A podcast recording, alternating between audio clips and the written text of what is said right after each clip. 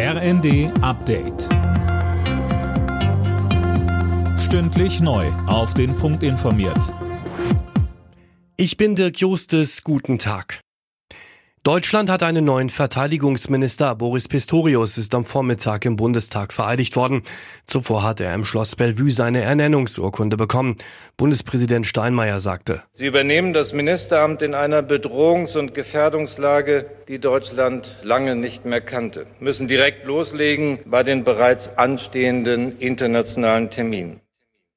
Jetzt steht schon ein Treffen mit seinem US-Amtskollegen Austin auf dem Programm.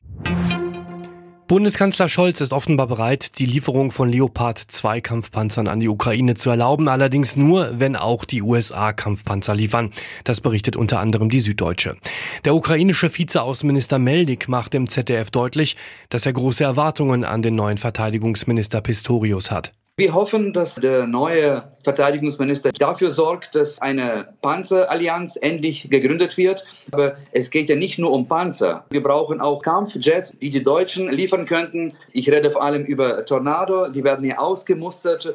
Und äh, es könnte auch dort eine Allianz der Willigen geschmiedet werden. Das könnte der entscheidende Punkt sein, um den Russen eine rote Linie zu zeichnen. Zum Hubschrauberabsturz in der Ukraine soll nun der Geheimdienst ermitteln, das kündigte Präsident Zelensky an. Die Ursache für den Absturz nahe Kiew mit 14 Toten, darunter auch der ukrainische Innenminister, ist weiter unklar. Die Verbraucherzentralen fordern, dass das Bundeskartellamt die jüngsten Preiserhöhungen der Energieversorger prüft.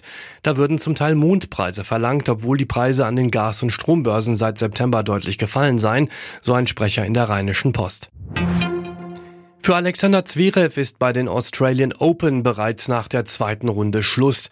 Der Hamburger Tennisprofi verlor gegen den Außenseiter Michael Moore aus den USA in vier Sätzen. Laura Siegemund hat es dagegen in Runde drei geschafft, nach einem Sieg gegen die Rumänin Irina Camelia Begu. Alle Nachrichten auf rnd.de